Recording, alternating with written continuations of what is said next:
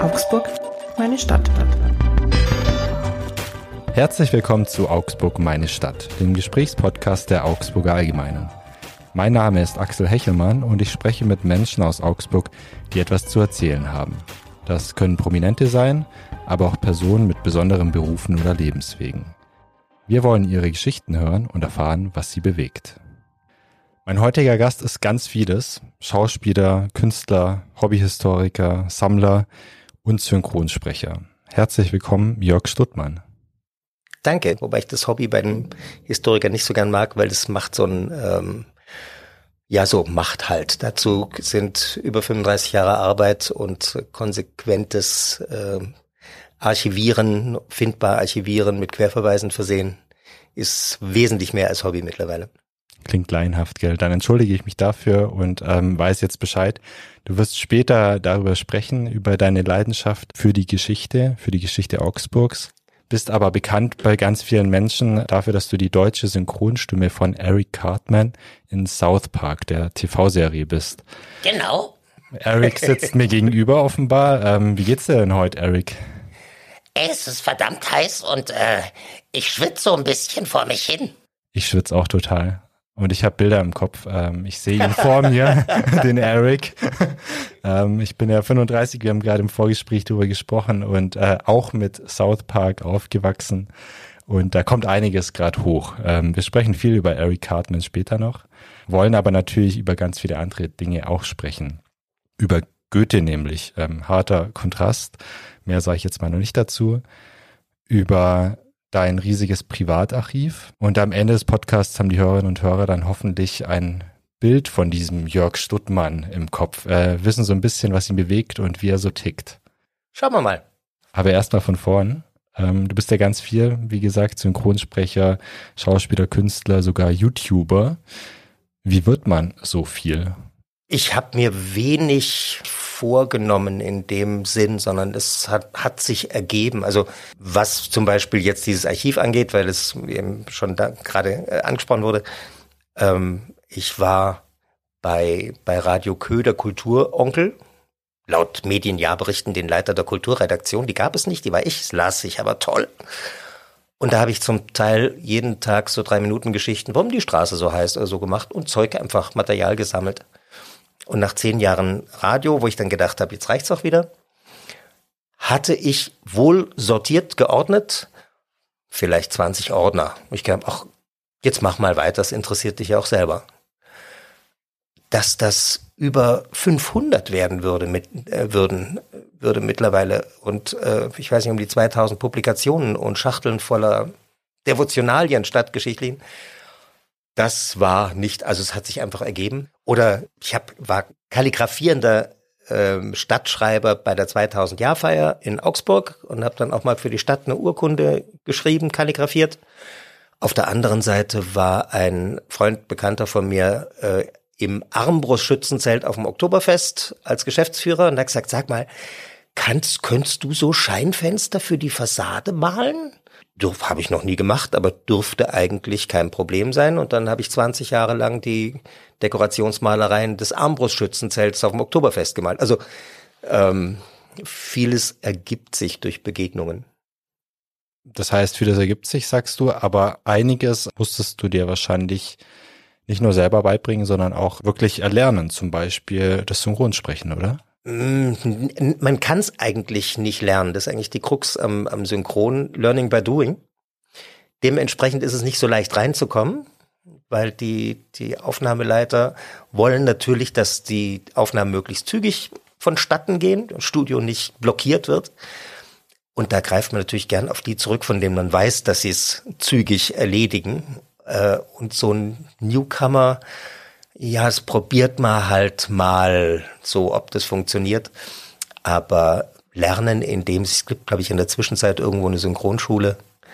Ähm, aber als ich da eingestiegen bin vor 25 Jahren, glaube ich, war es etwa, gab sowas gar nicht, sondern man hat irgendwie Guten Tag gesagt, ähm, was vorgestellt an Stimme, gesagt, es würde mich mal interessieren. Und dann wurde man eingeladen oder eben auch nicht. Und du wurdest eingeladen, offenbar? Ich wurde eingeladen und äh, um die South Park-Geschichte, also man weiß ja nicht, äh, wofür soll man jetzt vorsprechen, ob das der Sechste von links ist, der äh, Guten Tag, mein Name ist Huber sagt oder keine Ahnung. Und als der Monitor dann anging und ich gesehen habe, zu was ich zum Vorsprechen eingeladen wurde, gedacht, oh, das könnte was Größeres werden, weil, ähm, weiß nicht, halbes Jahr zuvor war ich, also ich muss sagen, ich bin ein wenig gereister Mensch, aber habe einen guten Freund in Australien und hatte ihn besucht in Sydney und habe dort eine Schulfreundin wieder getroffen, lustigerweise, mit der ich nur ein Jahr in Neuses im Gymnasium in der Klasse war. Und die habe ich natürlich besucht. Und der kleine Sohn, was heißt kleine Sohn, der war vielleicht so 14, 15, Max, hat mir sein Zimmer gezeigt und hat mir erzählt, da waren so äh, Comicfiguren an der Wand auf einem Plakat, die ich nicht kannte und erzählte mir dann sprudelte und äh, das Lieblingsserie und da, da stirbt immer einer und der ist in der nächsten Folge wieder da und ich gedacht, hä?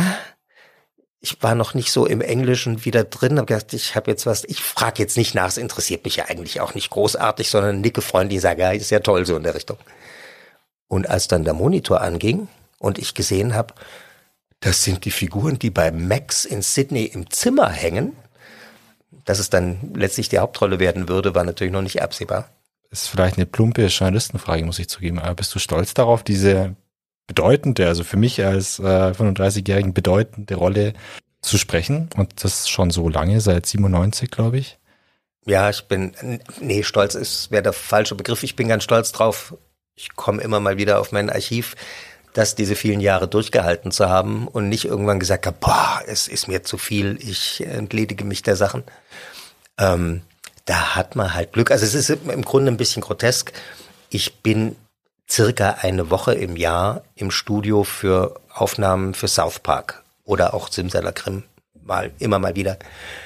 Ähm, das ist natürlich das, was am weitesten in die Welt hinausstrahlt sozusagen. Ähm, aber meine, das, was ich als meine eigentliche Arbeit empfinde, ist Stadtgeschichte, ist vielleicht auch mal was zeichnen, was malen, was schreiben. Mhm. Wir bleiben trotzdem noch kurz beim Synchronsprechen und speziell bei South Park. Eine Woche äh, im Jahr, sagst du, bist du da beschäftigt damit für South Park. Wie läuft das denn ab? Ähm, du fährst in ein Studio und was passiert denn dann dort? Also ähm, in der Anfangszeit war es noch etwas kommunikativer, weil wir zu dritt oder zu viert irgendwie gemeinsam im Studio standen. Seit etlichen Jahren ist es so, dass man wirklich allein im Studio steht und ähm, ja, die, die Figuren dann später zusammengeschnitten werden. Es ist zeitlich etwas effektiver, aber auch ein bisschen langweiliger. Ja, man kommt ins, ins Studio, hat sein, früher sein ausgedrucktes Synchronbuch vor sich, heute ist es auf dem Tablet. Ähm, und die, die ganzen Filme, egal ob das Zeichentrick, South Park oder sonst irgendwas ist, sind in Takes unterteilt. Das können mal, was weiß ich, fünf Zeilen sein. Das kann aber auch einfach mal nur ein ey, verdammt, oder ein Atmer oder was auch immer sein. Und dann arbeitet man das von oben nach unten nach der, nach der Aufnahmeleitung, die eine Dispo erstellt hat, ab, also wie es denen in technischen Kram passt. Ähm, was bedeutet, dass man manchmal Schwierigkeiten hat, sich genau vorzustellen, um was es eigentlich geht, weil ich ja immer nur die Parts spreche, in denen Cartman an der Reihe ist und ähm, man dann ein bisschen die Kurzinhaltsangabe durchliest und sagt, ach so, ja, deswegen bin ich pampig oder beleidigt oder was auch immer. Besonders konstruktiv sind diese Satzfetzen von Cartman ja meistens nicht, oder? Frechheit. Nein, das ist, äh, ich war neulich bei Freunden, Bekannten, äh, die so einen, einen professoralen Überfliegersohn haben. Und ähm, diese, diese Freunde von mir, die etwa in meinem Alter sind, haben mir gesagt, ja, ihr Professorensohn hat sie darauf aufmerksam gemacht, auf diese, auf diese Serie. Sie, die Eltern sollen sich das doch mal angucken. Es sei eben um sehr vieles intelligenter gemacht, als es im ersten Moment den, den Anschein hat. Äh, und dem ist so. Ich kann jeden verstehen, der South Park äh, einmal reinschaut und sagt, was ist das denn für ein komisches Zeug? weil sie natürlich auch zwischendurch lustvoll mit der flachen Hand in die Suppe hauen. Äh, aber wenn man sich ein bisschen akklimatisiert hat sozusagen, dann kriegt man mit, dass vieles sehr hintergründig ist und ähm, eine Haltung hat. Hast du ein Beispiel? Ja, jetzt von, von nicht von einer Folge selber, äh, sondern von, von Hintergründen. Es war, also jeder kriegt ja sein, sein Fett weg. Die Armen und die Schwulen und die Juden und die, ich weiß nicht was noch alles. Und dann gab es eine, eine Folge über Scientology, über Tom Cruise und die Gestalten, die halt damit dabei sind. Und ähm, da hat zum ersten Mal die englische oder amerikanische Stimme von Chefkoch, Isaac Hayes oder Hayes, ich weiß aber nie, wie man ausspricht, ähm, also protestiert. Daraufhin haben die South Park-Macher, was ich eben beachtlich finde, beschlossen, okay, wenn der nicht will und meint, uns erpressen zu können, dann stirbt die Figur einfach. was dann passiert ist. Ein bisschen zum Leidwegen von Donald Arthur, der deutschen Stimme, äh, über den ich letztlich auch übrigens in das Synchrongewerbe gekommen bin, sozusagen. South Park wird ja, glaube ich, immer relativ kurzfristig gedreht, oder? Also die Folgen werden relativ bald nach äh, Erstellung und äh, Synchronisation ausgespielt, oder? Also ich, ich weiß nicht, wann das Original in, in Amerika läuft, aber von den, von den Themen her sind sie immer ziemlich, wie heißt es so schön, am Puls der Zeit. Jetzt gibt's äh, natürlich oft bei Synchronisationen, schwieriges Wort, das Problem, ähm, dass manches gar nicht so einfach ist. Also ein Wortwitz auf Englisch lässt sich nicht unbedingt übertragen aufs Deutsche. Ja. Hast du da auch manchmal Probleme oder kommt das alles oder liegt dir das alles schon übersetzt vor? Es liegt mir übersetzt vor, wobei natürlich das eine oder andere mir dann auffällt, wo ich sage, das ist aber doch grammatikalisch vollkommen daneben, nicht so gemeint, als das Cartman irgendwas Blödes sagt. Äh, ein schönes Beispiel ist, irgendwie bekommen die Kids mit, dass man, wenn man eine Patenschaft für ein äthiopisches Kind übernimmt, also so eine äh, Hungersahelzone, irgend sowas, ähm, dann bekommt man eine schicke Uhr gratis sozusagen als Benefit, Neudeutsch. Ähm, und natürlich beschließen die Kids, oh, so eine Uhr wollen wir haben und klauen, glaube ich, Mutters Kreditkarte oder so und übernehmen eine Patenschaft und bekommen die Uhr und sind dann völlig ähm, irritiert und überfordert mit der Tatsache, dass hungriger Hugo zu ihnen kommt und vor der Tür steht und ähm, ja, und im Englischen ist es Starvin Marvin, also verhungernder Marvin.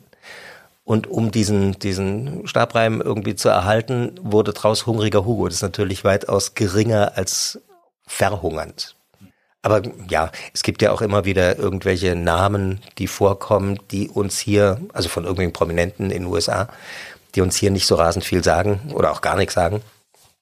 Ähm, aber ja, das hat man, glaube ich, in allen aus Amerika kommenden ähm, Fernsehserien. Schaust du eigentlich privat dann auch mal South Park an?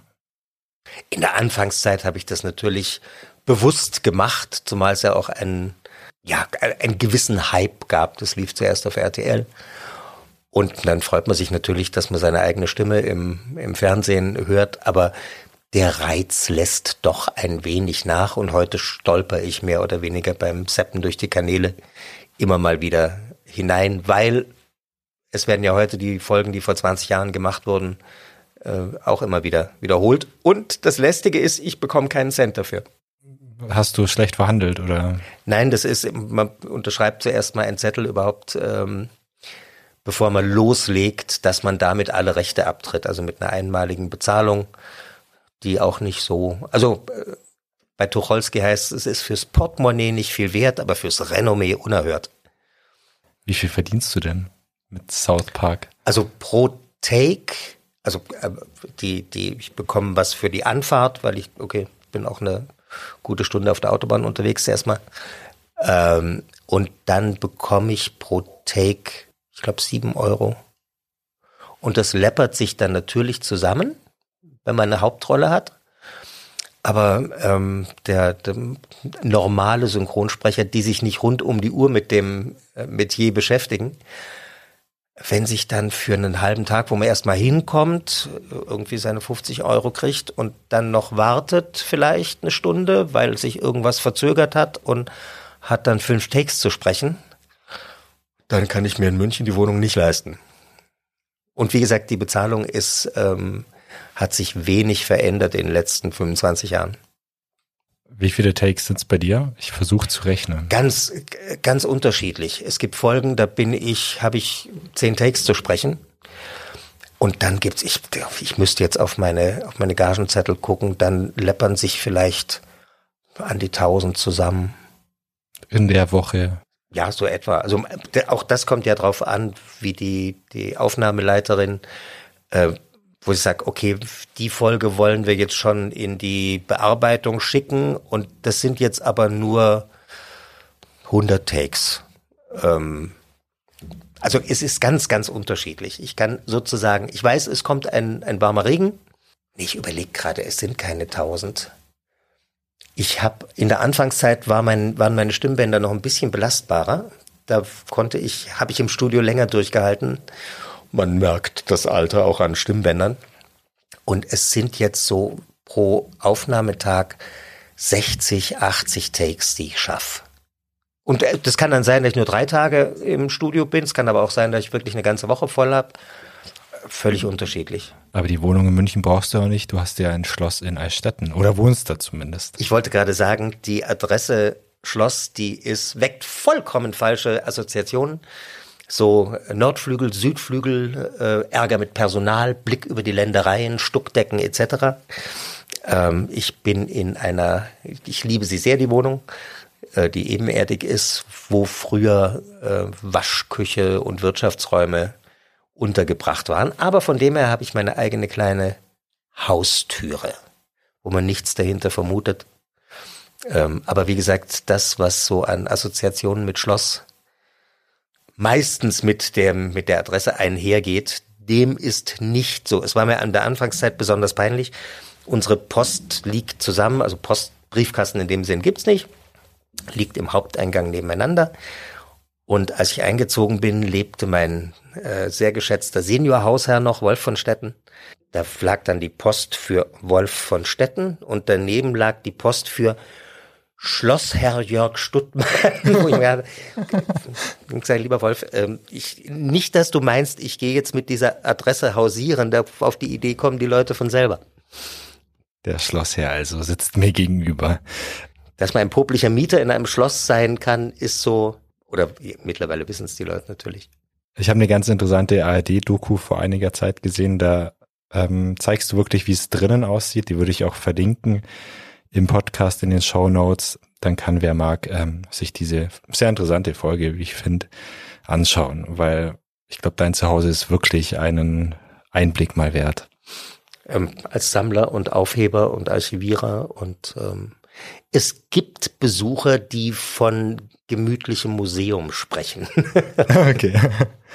Ja, du hast mich auch schon mal eingeladen und ich glaube, ich werde die Einladung bei Gelegenheit noch, wenn sie auch nach dem Podcast noch besteht, gern mal annehmen. Bisher steht dieser Einladung noch nichts im Weg. Okay. Schauen wir mal, welche Fragen noch kommen. Genau. Zurück zum Synchronsprechen. Da gibt's ja im deutschsprachigen Raum die Besonderheit, dass eigentlich alles synchronisiert wird. Wenn ich ins Kino gehe, dann kann ich mir amerikanische Filme auf Deutsch anhören oder japanische oder arabische oder was auch immer. Warum ist das eigentlich so? Weil in anderen Ländern gibt's halt die Untertitel und damit ist gut. Ich möchte das im Namen aller deutschen Synchronsprecher nicht im Ansatz in Frage stellen. ähm, also ich glaube, man hat es ja auch mit, mit Liedtexten, dass doch vieles auf der Strecke bleibt, weil es kommt darauf an, bin ich im Englischen wirklich mehr oder weniger muttersprachlich zu Hause und kapiere jede Kleinigkeit oder bleibt eben doch mit diesem ungefähren Wissen der Sprache ähm, etliches auf der auf der Strecke. Also wie gesagt, ich habe das erlebt in in Australien, äh, wo es einfach eine Zeit braucht, bis man wirklich reinkommt, bis man aus dem Hinterkopf das Vokabular aus Schulzeiten oder sonstiges wieder hervorgekramt hat. Und wer nicht in Übung ist in der Sprache, ähm, dem entgeht, glaube ich, im Original doch ziemlich viel. Mhm. Ich will deinen Berufsstand gar nicht in Frage stellen. Ich bin auch sehr froh, dass es Menschen wie dich gibt, ähm, weil, wie du schon sagst, wenn da einer in einem besonderen amerikanischen Slang spricht, dann verstehe ich da auch nichts mehr und bin froh um, um dich. Ja, ach, danke. Zurück zu Cartman noch, ähm, wenn wir schon über Synchronsprechen sprechen. Der ist ja relativ derb drauf. Äh, wie viel Cartman steckt denn in Jörg Stuttmann? Diese Frage kenne ich. Äh, und die Antwort ist immer, ich hoffe nichts. Von ein paar Pfunden zu viel auf den Rippen mal abgesehen. Ähm, beziehungsweise ich sage dann immer, ich bin deswegen ein, zumindest auf den ersten Blick, ein so reizender Mensch, weil alle meine negativen, unerfreulichen Seiten kann ich im Synchronstudio rauslassen. Ey, und äh, über irgendjemand schimpfen und ähm, ja, böse Sachen sagen, böse, böse Sachen. Andersrum, wie viel Jörg Stuttmann steckt in Cartman? Im, Im Grunde herzlich wenig. Also Leute sind dann enttäuscht, wenn ich sage, ich bin der Letzte, den die Hunde beißen. Da sind zuerst die Macher, dann die amerikanischen Sprecher, dann das deutsche Synchronbuch, dann die, die deutsche Synchronregie, dann die Cutterin meinetwegen noch, die sagt, nee, da hätte ich jetzt den Anatmer ein bisschen später, weil ich bin wirklich Ausführender. Und wenn, wenn mir irgendwie eine Betonung, wo ich sage, aber das ist doch, die Betonung wäre doch viel schöner.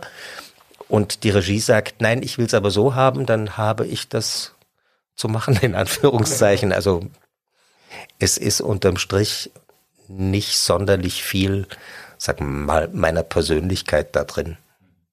Eher schon Simsalagrim, ähm, das ist sehr lustig, weil die beiden Figuren, die da in diese, also die diese Grimmschen Märchen erleben, Jojo ist der Held der tausend Abenteuer, ein, ein Spring ins Feld, ein boah, toll, wieder ein Abenteuer. Und die Figur, die ich spreche, ähm, ja, Doc Croc, äh, Wissenschaftler, äh, Gelehrter und oh, nicht schon wieder ein Abenteuer. Äh, das entspricht meiner Persönlichkeit eigentlich weitaus mehr. Lustigerweise jener Jojo, Hubertus von Lerchenfeld ist auch derjenige, der ein Surfer ist, der, also es passt, das passt sehr gut zu unseren Persönlichkeiten auch. Jetzt hast du mir die Überleitung abgenommen. Ich wollte nämlich gerade zu Doc Croc in Simsalagrim kommen. Das heißt, ihr seid euch ähnlicher. Wo, wo seid ihr euch ähnlich konkret? Ja, Wissenschaftler und wissbegierig und ach nee, ich brauche jetzt irgendwie Achterbahnfahrten, nicht schon wieder ein Abenteuer. Ähm,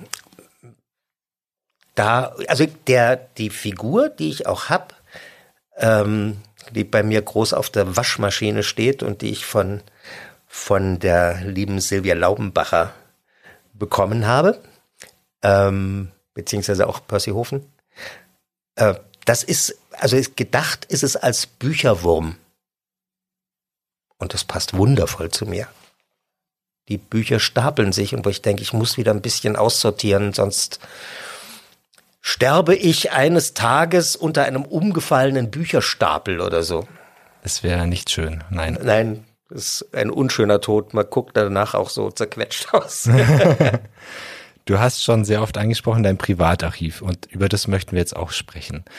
Ähm, wie gesagt, die Doku von der ARD ist unten verlinkt im Podcast, aber für alle, die jetzt lieber zuhören wollen, kannst du die mal mit reinnehmen in deine Wohnung? Wie sieht's da aus, wenn man da reinkommt? Ähm, was erwartet einen?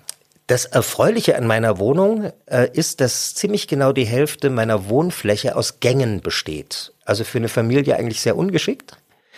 Ähm, und diese Gänge haben Gott sei Dank eine Breite, dass ich zum Beispiel in meinem Eingangsgang drei Reihen Regale habe. Das heißt, auf rechts und links natürlich vom Gang und auf einer Seite stehen noch fahrbare Regale davor, die mir ein befreundeter Zimmermann, wie es so schön heißt, dankenswerterweise mal gemacht hat. Ähm, also es ist wie so eine Schleuse. Also wenn ich vom Einkaufen komme und irgendwie zwei Taschen habe, die muss ich eine vor mir und eine hinter mir tragen. Weil nebenher, also zu zweit kann man durch diesen Gang nicht mehr gehen, der eigentlich ganz großzügig ist.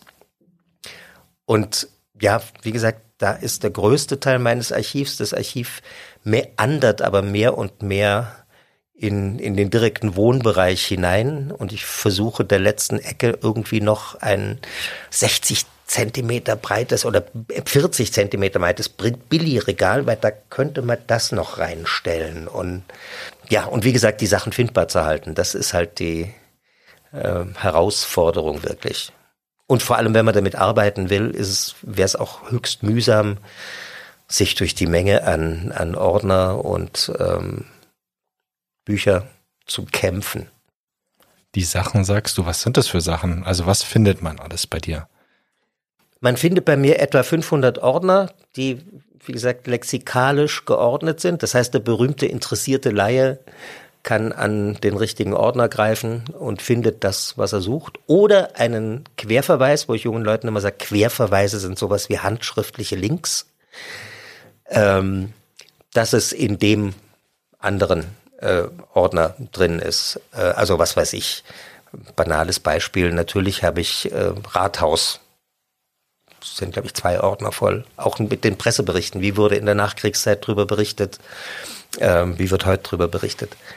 Ähm, dann natürlich ein Querverweis zu Elias Holl. Weil jetzt alles unter Holl, dann finde ich es nicht, also es ist ja alles ähm, mit in sich vernetzt und, und ver, ja, verlinkt eben. Ähm, aber von solchen Sachen abgesehen habe ich auch einfach Biografien, die in irgend, also nicht nur Leute, die jetzt eben in der Gesellschaft eine Spuren hinterlassen haben. Beispiel Alfred Eckert, ähm, der Initiator und der, der, Grundsteinleger im Grunde des Ballonmuseums mit seiner großen Sammlung, ähm, aus dessen Nachlass ich sehr viel habe.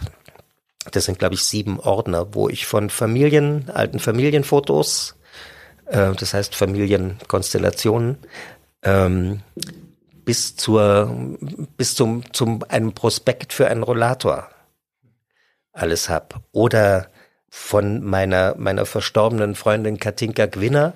Von ihr habe ich auch ein, das Einladungsbuch, also nicht das Gästebuch, sondern wo einfach notiert wurde, wer eingeladen war, von Ludwig Sander dem, letztlich dem Gründer der MAN, Textilindustrie in Augsburg, Sanderstraße, wo man genau sehen kann, wer zwischen 1824 und 53, wenn ich es jetzt richtig im Kopf habe, stehen alle Leute drin, die im Hause Sander zu Gast waren, zu einer Gesellschaft, zu einem Diner, zum Teil auch mit den, mit den Speisefolgen. Ähm, natürlich ein absoluter Schatz. Ich habe Geschäftsunterlagen der Wachszieherei Miller, die Originale von 1870er bis in die 1920er Jahre. Es gibt ganz banale Zeitungsartikel, manchmal auch einfach nur eine Kopie von irgendwas, wo ich sage, ah, ganz spannend. Eine Handschrift zu sehen und sei es nur als Kopie ist was anderes, als wenn es abgedruckt ist. Und das, wie gesagt, alles geordnet.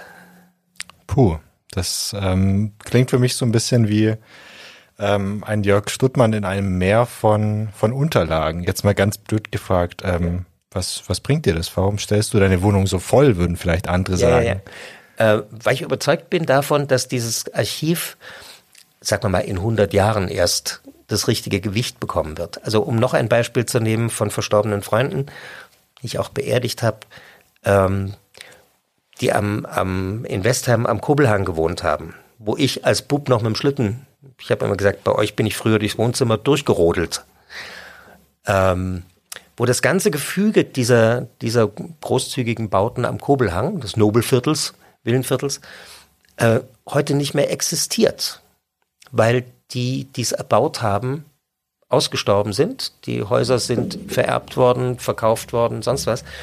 Und die Struktur dieses Viertels, also dass man wirklich mit Leuten ähm, befreundet war, die schräg gegenüber, also jetzt auch nicht diese geschäftliche Befreundetheit, die immer so ein bisschen was Zweifelhaftes hat, sondern wirklich gut befreundet waren.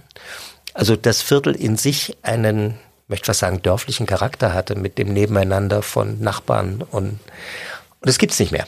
Das ist Firmengeschichte, das ist Gesellschaftsgeschichte, ist jetzt für die große Stadtgeschichte eine Fußnote, aber zeigt eine Zeit einfach. Und ähm, in 100 Jahren sagt man, oder ich sage immer, die Herrschaftsgeschichte wird immer irgendwo aufgehoben. Das heißt, früher waren es kaiserliche, königliche, sonstige Erlasse. Heute ist natürlich im Stadtarchiv, wird alles, was der Stadtrat beschließt, wird schon irgendwo archiviert. Aber gerade in diesem digitalen Zeitalter mit E-Mails etc. wird von unserer Zeit an privaten Zeugnissen ziemlich wenig bleiben.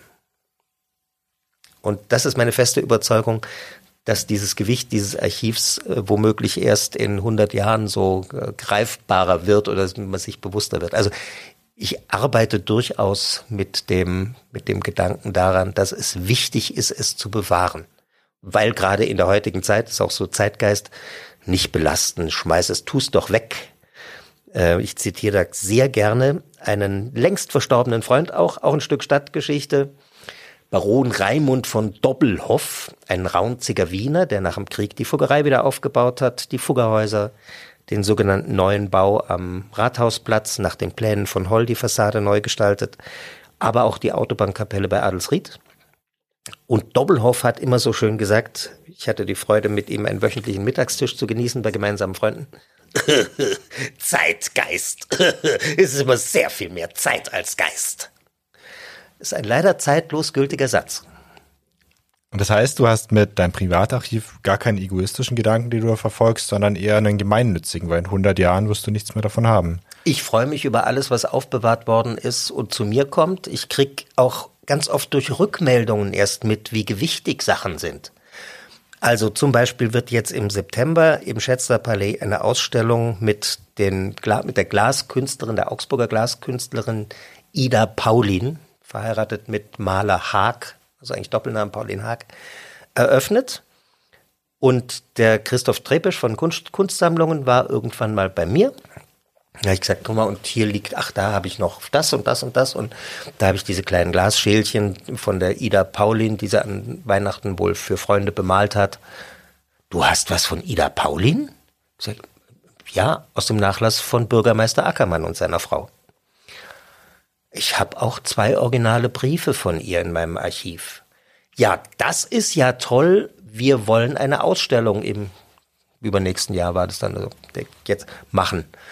Dann habe ich der Tochter von Bürgermeister Ackermann, meiner widderlichen Freundin, mittlerweile auch gut in den 90ern ist, geschrieben, dass diese kleinen Glasschälchen ähm, zu Ehren kommen, jetzt sozusagen, und vielleicht sogar in der Ausstellung gezeigt werden.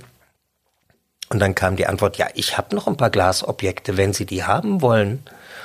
Dann bin ich nach Leinsweiler in die Pfalz gefahren, habe noch ein paar Sachen abgeholt. Und wie gesagt, dass die kunsthistorisch spannend ist war mir aufgrund dieser kleinen bemalten Schälchen nicht großartig bewusst.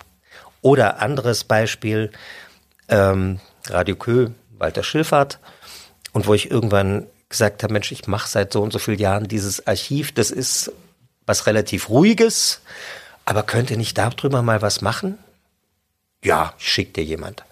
Und natürlich brauchte man irgendwelche Fotos für die Zeitung. Ich sag, ja, ich habe hier das originale Plakat von der Drei-Groschen-Oper 1929 am Augsburger Theater. Ah ja, das ist ein tolles Motiv. Also Augsburg Theater, Dreigroschenoper, Brecht, wundervoll. Das war dann abgebildet und ähm, Dr. Gier von der Staats- und Stadtbibliothek rief mich seinem Namen durchaus ehremachend an. Ich gesagt, also Sie müssen dieses Plakat der Staats- und Stadtbibliothek der Brecht-Sammlung, die immerhin die zweitgrößte nach der von Ostberlin wohl ist, äh, überlassen. Ich sage, also ich muss gar nicht. Zweitens ist es mir, und den, den Begriff mag ich gerne, es ist mir anvertraut worden. Also gebe ich nicht aus der Hand und es verbietet sich, das irgendwie zu verkaufen. Wenn ich selber ersteigert hätte, wäre es was ganz anderes, aber mir hat es mir anvertraut. Und habe ich gesagt, also die, die Stadt- und Stadtbibliothek wird doch dieses Plakat haben. Nein, hat sie nicht. Wenn ich mir vorstelle, dass alles, was im Stadttheater lagerte, unter anderem das erste Ömichensche Marionettentheater, alles verbrannt ist, dann habe ich eins der ganz wenigen originalen Exemplare mit einer Faltkarte, wo die ganzen Mitwirkenden drauf sind. Dieses, dieses drei Groschen, dieser drei Groschen Oper Aufführung am Augsburger Theater unter Lustig Prehn, äh, ein gutes Vierteljahr nach der Uraufführung in Berlin. Also Augsburg war nicht so schnarchig, wie man es immer gesagt hat. Das rückst du auch nicht aus. Es ist, es ist ja auch verzahnt. Es sind ja Querverweise von Theater zu Brecht-Ordner zu. Es gehört in mein Archiv und ähm, lieber bettel ich irgendjemand an, als dass ich anfange, aus diesem Archiv irgendwas zu verscherbeln. Anvertraut hast du gesagt. Ja. Dieses Wort benutzt du gern. Auch in der Vorbereitung äh, habe ich dieses Wort oft gehört, tatsächlich. Ich glaube, das ist wirklich dein Lieblingswort wahrscheinlich. Es war vor vielen Jahren, gab's äh, so ein Wettbewerb, es wurde das äh, schönste Wort deutscher Sprache äh, gesucht und ich habe mir das so überlegt und habe mir gedacht, das Anvertrauen, ist für mich das schönste Wort, weil Vertrauen kann ich in jeden haben, ohne dass er es weiß. Aber Anvertrauen bedeutet, dass ich mich öffne, dass ich mich angreifbar mache, weil ich dir irgendwas mitteile, ähm, was jemand anderen vielleicht nicht mitteile. Also dieses Anvertrauen, dieses nach außen gehen und einem Gegenüber das ja etwas anzuvertrauen, äh, ob das jetzt nur Dinge sind, ob das persönliche Geheimnisse sind, völlig egal. Aber das Anvertrauen finde ich ein wundervolles Wort. Du hast mir halt auch schon was anvertraut, wenn ich dieses Wort benutzen darf. ähm, einen Brief, da steht für Axel Hechelmann drauf in goldener Schrift. Und diesen Brief mache ich am Ende dieser Podcast-Folge noch auf und bin gespannt, was drin ist. Ich habe keine Ahnung. Und komme nochmal zu den anvertrauten Dingen, Dinge, die dir anvertraut wurden. Gibt es für dich ganz besondere Gegenstände, ganz besondere Dinge? Wenn ich jetzt zu dir kommen würde in die Wohnung, gibt es Sachen, die du mir gleich zeigen wollen würdest? Also ich habe ähm, eine, eine Dame, die auf mich zukam wegen meines Archivs, äh, ob und die mich gefragt hat zuerst, ob mir der die Zündholz- und Wichsefabrik Union in der Jakober Vorstadt noch ein Begriff ist, und das war es mir. Äh, ja, sie ist die Urenkelin des früheren Generaldirektors und sie hat da so Sachen, ob mich das interessiert. Ich sag, ja, natürlich interessiert mich das. Ähm, und ich habe also einen ganzen, ganzen Ordner habe ich voll mit Unterlagen, sowohl alte Kuverts von dieser, von dieser Fabrik, von dieser Firma, äh, als auch ganz private Sachen, die die Abrechnung für die Feier der, ich glaube, silbernen oder goldenen Hochzeit im grünen Haus in der Annastraße. Was wurde konsumiert? Ähm, wo einem einfach eine Persönlichkeit, die man nie kennengelernt hat, entgegentritt. Ähm, dann, wie gesagt, meine, meine Freundin verstorbene Freundin mit 96 Jahren, von der ich diese Ahnenreihe habe und die kannte mich schon als kleiner Bub und ich kann Sachen zuordnen und kann sie mit einem mit einem Gesicht verbinden oder die Sachen, die ich eben aus dem Nachlass von Bürgermeister Ackermann habe.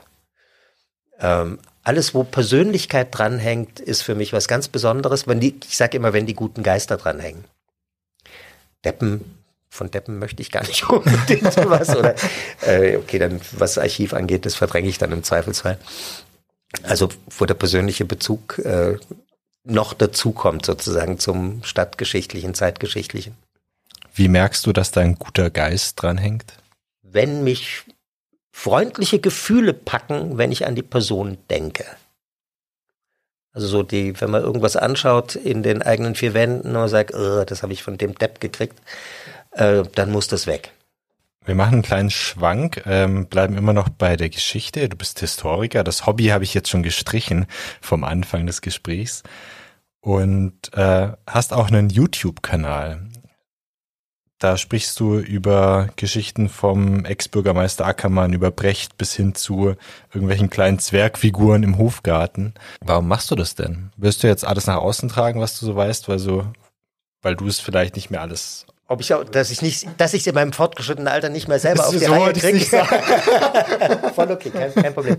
Ähm, nein, das ist durchaus nicht ganz abwegig, weil ich natürlich gemerkt, also ich habe mit, ich habe eine ganze Zeit lang mir aufgeschrieben, wie viel Zeit in diesem Archiv steckt. Einfach nur das Ordnen, das Ablegen. Hm. Das sind jedes Jahr zwischen 800 und 1000 Stunden Arbeit. Und ich habe in diesen zehn Jahren ähm, Radio, wo ich eben zum Teil täglich diese drei Minuten Geschichten gemacht habe, war ich in vielem ähm, kenntnisreicher in Details und habe gemerkt, das versandet so ein bisschen. Ich kann immer noch eine Stadtführung machen, gar kein Problem. Aber wie gesagt, diese, diese Kleinigkeiten, die verschwinden so ein bisschen im Nebel. Und ähm, ja, und wie gesagt, also um auf den, auf diese YouTube-Folgen zu kommen, ich habe gedacht, ich muss wieder damit arbeiten, weil wie gesagt vieles versandet und ich werde irgendwann demnächst mit Freundeshilfe, weil ich nach wie vor ein sehr analoger Mensch bin, ähm, mir irgendein PayPal-Konto ähm, einrichten, um aber es war von vornherein für mich klar, zuerst, wie das Neudeutsch heißt, Content zu liefern und dann zu sagen, könnt ihr mir bitte helfen, weil also wie gesagt, ich, irgendwann werde ich Räumlichkeiten brauchen oder äh, es geht mir auch, oder die Gefahr ist groß, dass mir wirklich letztendlich die Puste ausgeht. Von dem Geld, was in dem Archiv steckt, mal ganz abgesehen, an Ordnern, an Büchern, an. Damit verdienst du ja kein Geld, auch mit YouTube nicht. Nein, eben. Und deswegen ist der Gedanke dann irgendwann ähm, ab einer dieser Folgen zu sagen, und übrigens, wenn ihr mir helfen könnt, nehme ich das gerne an. Hier ist ein PayPal-Konto. Wie das funktioniert, da muss ich dann Freunden lästig fallen. Die müssen mir das genau erklären, das muss ich mir dann aufschreiben, wie das funktioniert.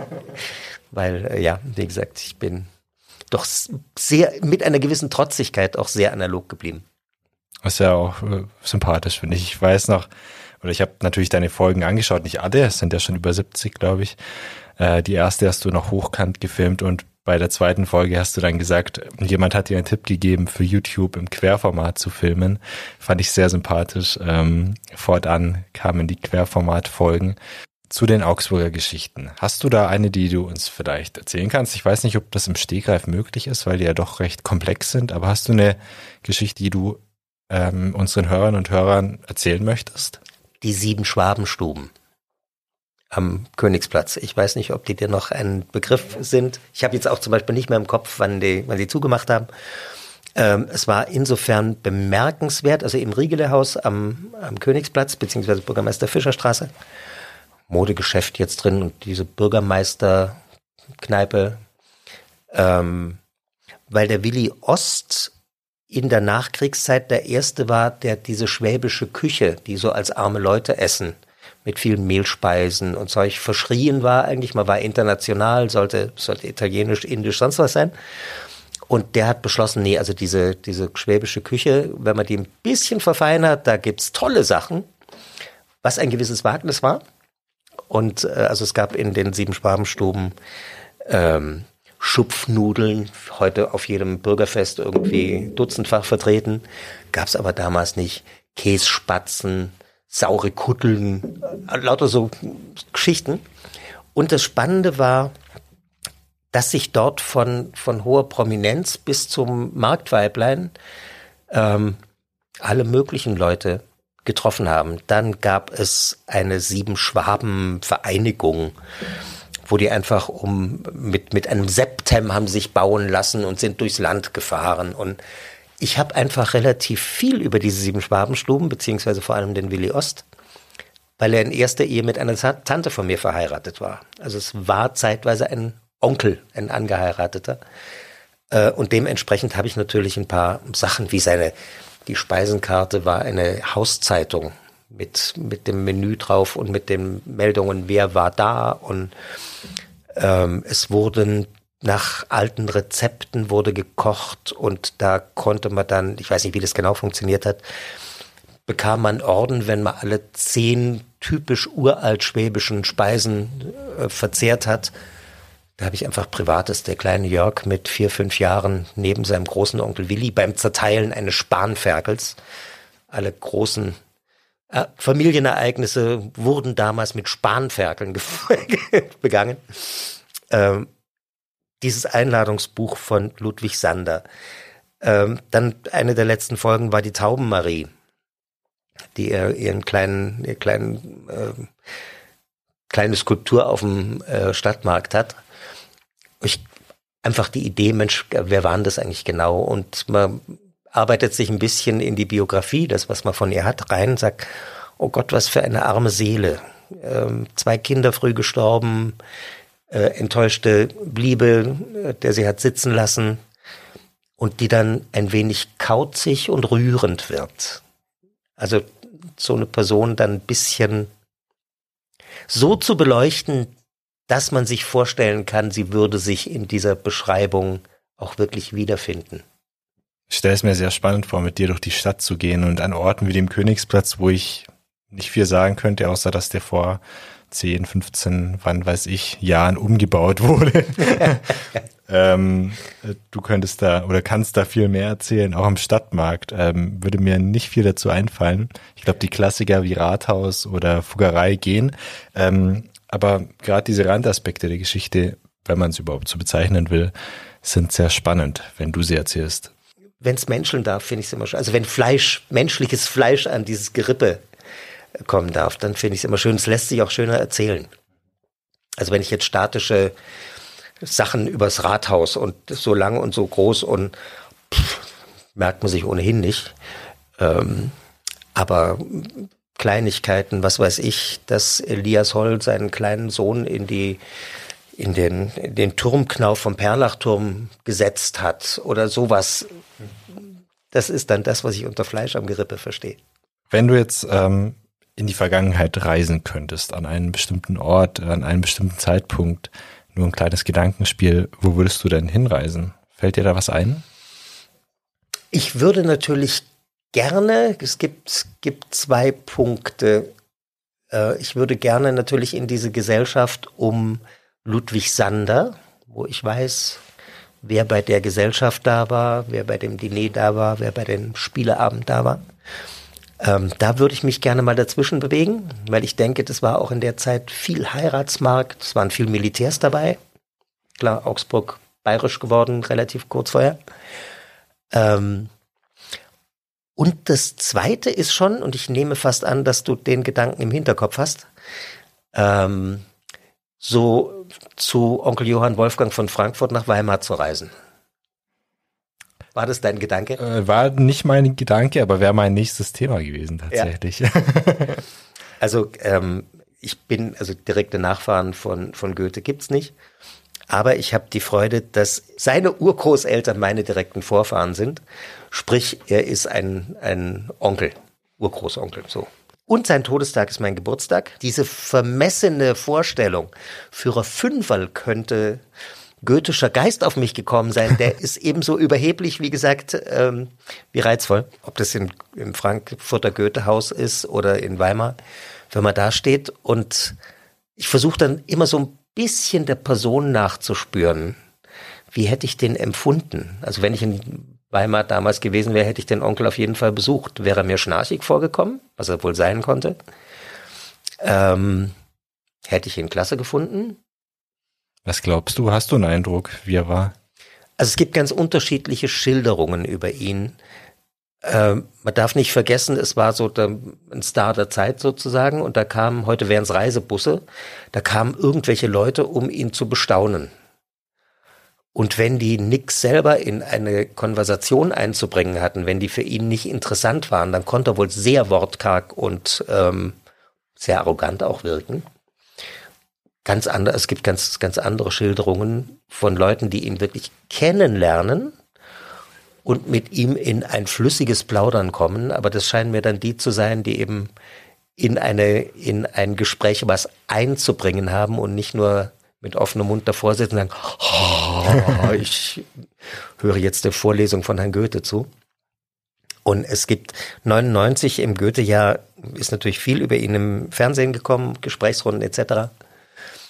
Und in einer Sendung wurde ein Goethe-Experte vorgestellt mit, und Sie wissen also alles über Goethe. Und der hat gelacht und hat gesagt, Goethe ist so facettenreich, von dem kann man nicht alles wissen. Das hat mich wieder ein bisschen entlastet, weil ich gedacht habe, bei der Verwandtschaft müsste ich eigentlich mehr abrufbares Wissen haben. über Goethe geht ja eigentlich fast nichts mehr. Da fällt mir jetzt keiner mehr ein, der drüber stünde. Aber auch das, also ich wurde mal auf äh, Einladung eines Rotary Clubs, wurde ich gefragt, ob ich in einer Realschule eine Deutschstunde halten würde.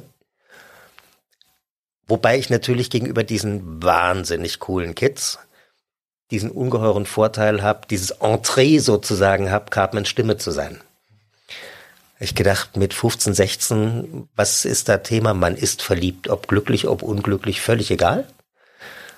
Und habe dann irgendwie ein Liebesgedicht vorgelesen.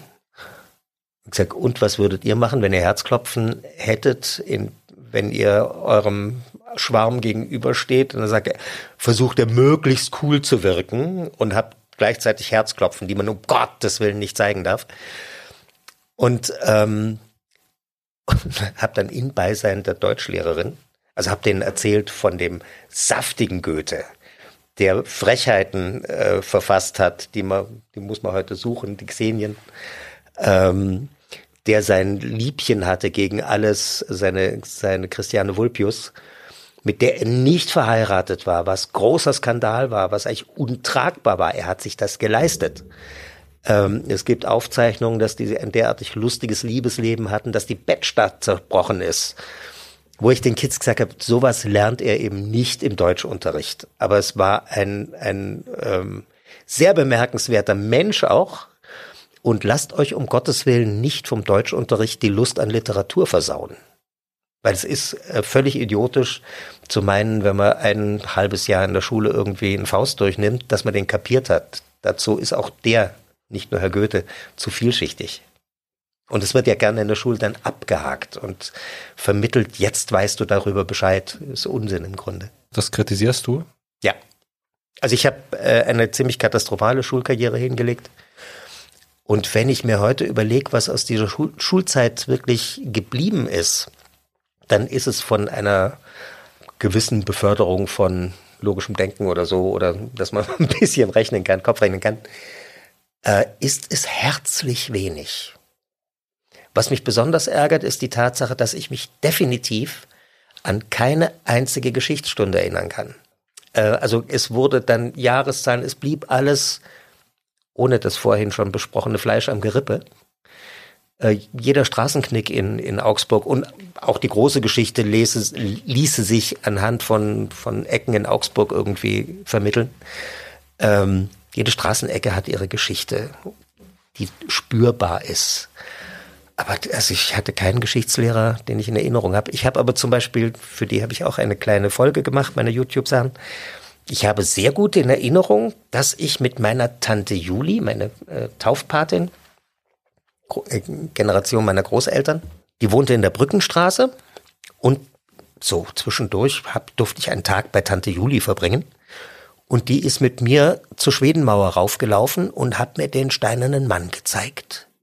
Und das habe ich, ich weiß nicht mehr, was sie mir drüber erzählt hat, aber das habe ich als wirklich sinnliches Kindererlebnis, dass da Geschichten sind, dass da Geheimnisse sind, in lebhaftester Erinnerung. Und deswegen habe ich in einer meiner Folgen auch meiner Tante Juli äh, quasi ein kleines Denkmal in Form, Form einer YouTube-Folge gesetzt, weil mir bewusst wurde, durch sie habe ich zum ersten Mal was, was mitgekriegt, dass da was Spannendes ist, dass da eine Welt ist sozusagen, die man erobern kann.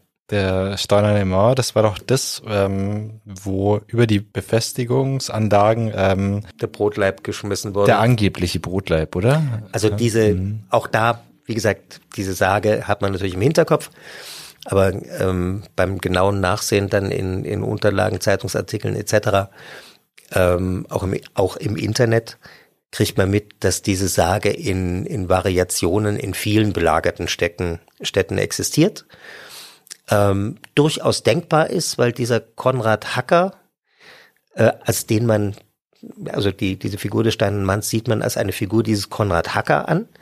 Der ist nachweisbar im Dreißigjährigen Krieg. Ähm, bemerkenswerterweise ist nach, also nach dem Tag, wo er angeblich dann von einer Kugel getroffen wurde und verstarb, ist seine Frau auch als Witwe in den Büchern geführt. Also es kommt vieles zeitlich hin. Es wird sich nicht auf den Punkt bringen lassen. Äh, ganz spannend ist aber auch die, diese zusammengesetzte Figur. Die Vermutung ist äh, naheliegend sozusagen, dass man da auch aus Versatzstücken was zusammen gebastelt hat. Feststeht, das Ding ist nie aus einem Guss gewesen. Ich weiß nur, dass die Nase ja seltsam dunkel ist. Ähm, da weißt du aber nicht zufällig, was es damit auf sich hat. hat ich, wenn ich es richtig im Kopf habe, ist die aus Metall. Ah, okay. Darf man halt nicht sagen, weil irgendwelche Deppen meinen, sie können es einschmelzen oder so.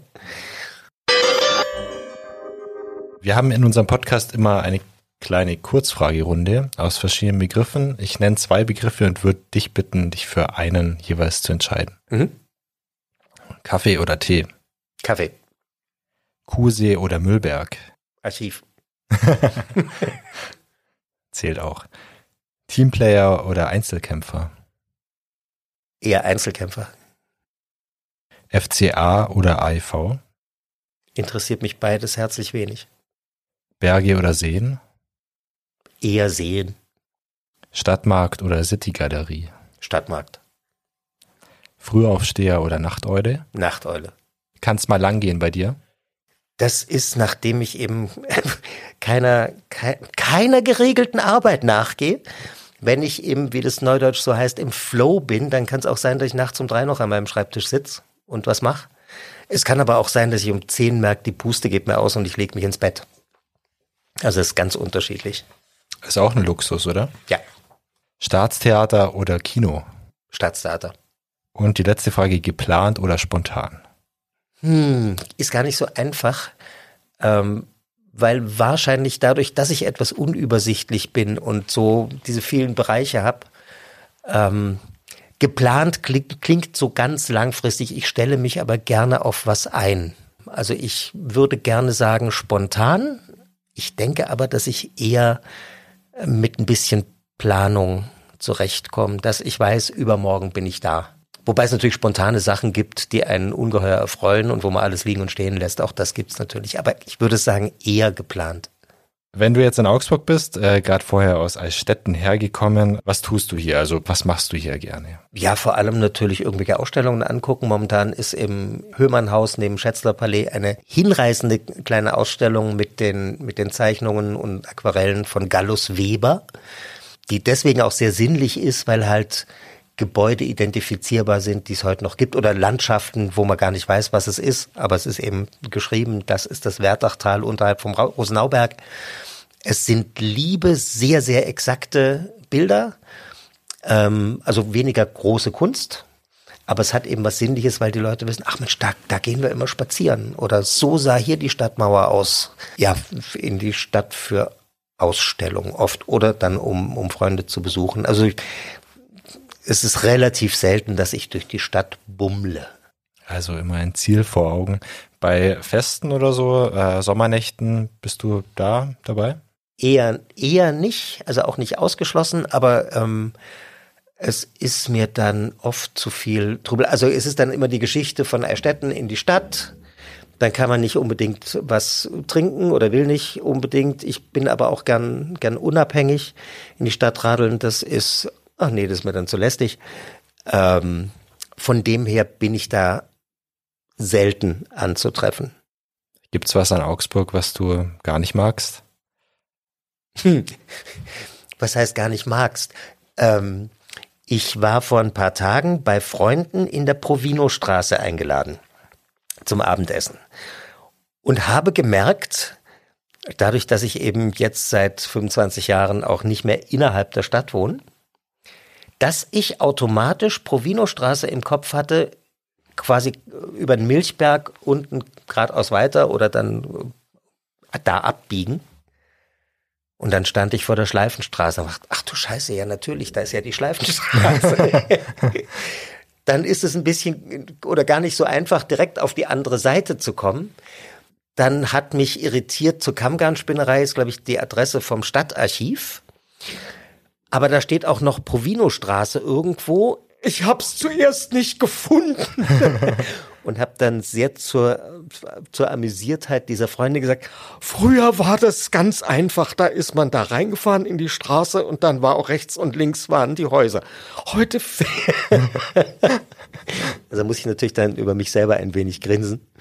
Ähm, aber wie gesagt, es gibt so Bereiche in der Stadt, ähm, in die ich nicht sonderlich oft komme. Oder man kennt dann genau seinen Weg, ohne sein Navi irgendwie ein, einzustellen. Und ähm, ich denke, ach so, ach so, hier kommt man jetzt gar, also Schleifenstraße, Paradebeispiel nicht mehr durch. Ähm, das finde ich nicht nett, dass es nicht mehr so, wie es immer ist, war, immer wahr ist, äh, was natürlich albern ist. Punkt. Es, und ich denke immer, also es gibt äh, viele Leute in Augsburg, die natürlich über die Unerfreulichkeiten der Stadt und über die Lästigkeiten ähm, maulen. Und wo ich immer sage, die Leute, die in Bremen wohnen, kriegen die Unsinnigkeit von Bremen primär mit. Und die in Hamburg wohnen, die, das ist von, es gibt keine Stadt, wo alles rund läuft. Zwischendurch kriegt man natürlich ein bisschen dicken Hals und sagt, ach, wie kann man eigentlich nur? Aber ich ähm, rate da immer sehr zu Gelassenheit und sage, mei, ja, blöde Entscheidungen werden auch immer mal wieder getroffen. Ähm, das ist nichts spezifisch Augsburgisches. Wenn wir schon beim Thema Verkehr sind, ganz kurze aktuelle Frage noch. Die autofreie Maxstraße ist ja jetzt wieder offen für Autos bald. Ähm, was hältst du davon? Hast du eine Meinung dazu? Ähm, blöd sind natürlich, also die Leute, die dort wohnen, sind natürlich genervt von dem Posing mit irgendwelchen überflüssig starken, großen, dicken Angeberautos, die meistens auch schwarz sind oder sein müssen. Huhu, ich bin Batman. Ähm, das ist sehr lästig für die, für die Leute dort, passt auch nicht in die Maximilianstraße. Andererseits ist diese Maximilianstraße, ich glaube, die ist nie ganz in den Griff zu kriegen, weil äh, wenn man jetzt München Kaufingerstraße nimmt, da geht man vom Bahnhof über den Stachus in diese relativ breite Fußgängerzone Richtung Rathaus. Da hat man einen Punkt, wo man hin möchte. Man möchte jetzt, außer man möchte in, in die Ulrichskirche, man möchte nicht die ganze Straße entlang schlendern, weil es da hinten eigentlich nichts gibt. Also wenn da jetzt was, was Gott verhüten möge, ein Kaufhaus stünde oder so, dann würde da ein, ein Fluss zustande kommen. Ansonsten sind es Hotelleute, sind es Museumsleute und dann ist da nicht mehr für, oder sind kleine Kneipen, natürlich gibt's auch was, aber so ein Anziehungspunkt steht da hinten nicht.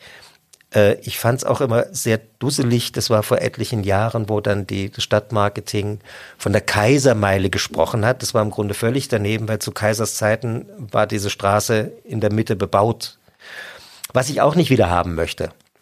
Aber von dem her, glaube ich, gibt es keine, Anführungszeichen, hundertprozentige Lösung für die Maximilianstraße, wobei ich diese, ähm, den Vorschlag vom Begrünen des Rathausplatzes und, oder zumindest das mal anzudenken, ähm, einen guten Gedanken finde und womöglich auch für die Maximilianstraße außerhalb von diesen, diesen Pflanztrögen äh, mit Grün ein bisschen was zu machen. Aber wie gesagt, die große Flaniermeile wird es nicht, nicht werden, denke ich. Dann noch ein kurzer Querverweis von mir. Ähm, auch Link genannt, wie wir jetzt wissen. ähm, schaut euch gern die äh, Videoserie Mensch Maxstraße an. In vier Folgen haben wir da die Maxstraße besucht und die Menschen, die sie besonders machen. Den Link dazu oder Querverweis findet ihr auch in den Show Notes unter dem Podcast um noch kurz drauf zu kommen, Rathausplatz finde ich sehr gescheit, weil ähm, also der Blick aufs Rathaus muss natürlich frei bleiben, da werden Bäume äh, dusselig. Aber nachdem in regelmäßigen Abständen im Grunde immer mal wieder die Diskussion aufkommt, ob an der Ecke zur Philippine-Welser Straße, wo es also links Richtung Fuggerplatz geht, ob da nicht was Bauliches hingehört, weil der Platz ja so ein Kuchenstück im Grunde ist. Ähm, wie gesagt, das könnte man sehr schön ein bisschen abrunden und also das denke ich mir wäre auch gestalterisch durchaus äh, eine positive Sache, zumal es jetzt nicht so rasend viele Fassaden am Rathausplatz gibt, die sozusagen der Qualität des, der Rathausfassade entsprechen. Stimmt, das ist eigentlich nur in die eine Richtung. Schön. Jörg, wir kommen zum Ende. Zwei Fragen habe ich noch. Einmal nochmal zurück zum Synchronsprechen. Gibt es eine Rolle, die du dir wünschen würdest, die du gern sprechen würdest, eine Figur? Nee, man, man freundet sich mit allen möglichen Figuren an. Also ich habe auch schon in, in irgendeinem Krimi, das war ungeheuer anstrengend, äh, irgendeinen Mörder synchronisiert. Aber wie gesagt, da, wenn man mal den Stempel Zeichentrick auf der Stirn hat, dann bleibt es, glaube ich, dabei. Miami Vice hast du, glaube ich, auch mal gemacht, oder? Ich weiß es oft nicht mehr. Also die Leute, die ähm, in Wikipedia mich reingesetzt haben, ich habe keine Ahnung, wer es ist da stimmt irgendwie alles. Das eine oder andere, also ich habe lange da nicht reingeguckt, fehlte auch. Ich vermute da sehr irgendwelche Synchronfreaks dahinter. Weil bei vielen Sachen hatte ich nicht mehr im Kopf, auch diese Anime-Sachen, die, mit denen ich nicht so sehr viel anfangen kann. Da habe ich auch einiges gesprochen. Aber ich gehe dann aus dem Studio raus und dann ist es auch weg. Und ja, klar, findet Nemo, dass ich da überhaupt auf der, auf der Liste stehe, auch wenn ich nur einen Halbsatz bei einem, äh, in der Dauer eines aus dem Wasser springenden Delfins zu sagen oder identifizierbar meine Stimme ist, sei hier nur am Rande erwähnt. Aber auf dem Plakat zum Film ist der, der Delfin eben auch abgebildet. Und ich durfte neben den prominenten Sprechern natürlich dann auch meine Unterschrift auf das Plakat setzen. Das ist doch schön es ist sehr schön, aber ich komme nochmal auf diesen schönen Satz von Tucholsky. Das ist fürs Portemonnaie nicht viel wert, aber fürs Renommee unerhört. sehr schön. Eine Frage habe ich noch. Ganz offen gestellt, was wünschst du dir persönlich für die Zukunft? Ähm, dass ich Unterstützung für das Archiv in dem Maß finde, dass es mich ein bisschen trägt, dass ich da ein bisschen Boden unter die Füße bekomme, weil ich eine äußerst schäbige Künstlersozialkassenrente zu erwarten habe und ähm, den Gedanken an die wirklich alten Tage, den muss ich manchmal ein bisschen auf die Seite drücken, damit man nicht Panik bekommt. Aber wie gesagt, seit über 30 Jahren mache ich diese Arbeit des Archivierens an sich. Ähm, der, ich gehe nach draußen, ich mache natürlich auch Lesungen und so, aber ähm, das wird nicht so sein, dass ich wirklich einen Boden unter den Füßen habe. Aber ich hoffe eben mit diesen YouTube-Beiträgen irgendwann mal so ein bisschen finanziellen Boden zu bekommen. Das wäre mir, wäre doch sehr beruhigend. Das wünsche ich dir auch. So, Jörg, ähm, wie vorher angekündigt, es gibt noch einen Brief, den du mir überreicht hast.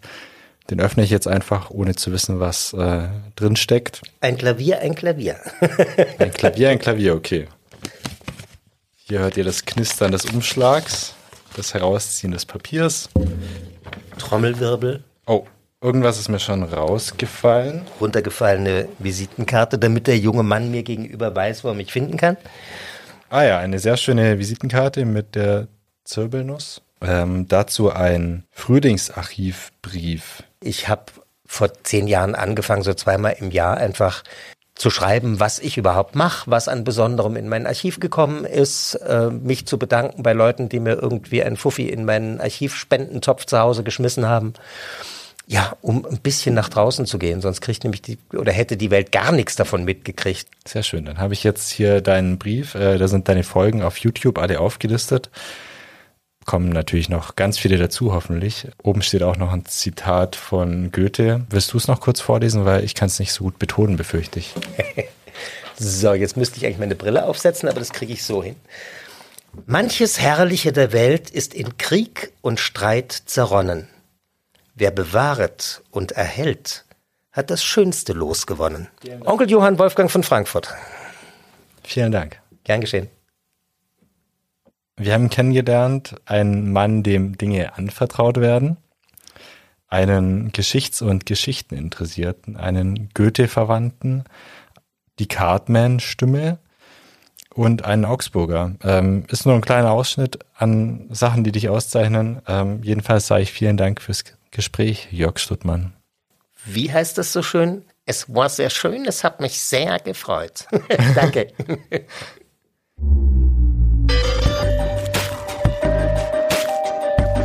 Das war Augsburg, meine Stadt. Die Folge hat euch gefallen? Dann teilt sie gerne mit euren Freunden und abonniert unseren Podcast bei Spotify, Apple Podcasts oder der Plattform eurer Wahl. Bei Fragen, Themenvorschlägen oder Kritik freuen wir uns über eure Mail an podcast.augsburger-allgemeine.de. Vielen Dank fürs Zuhören.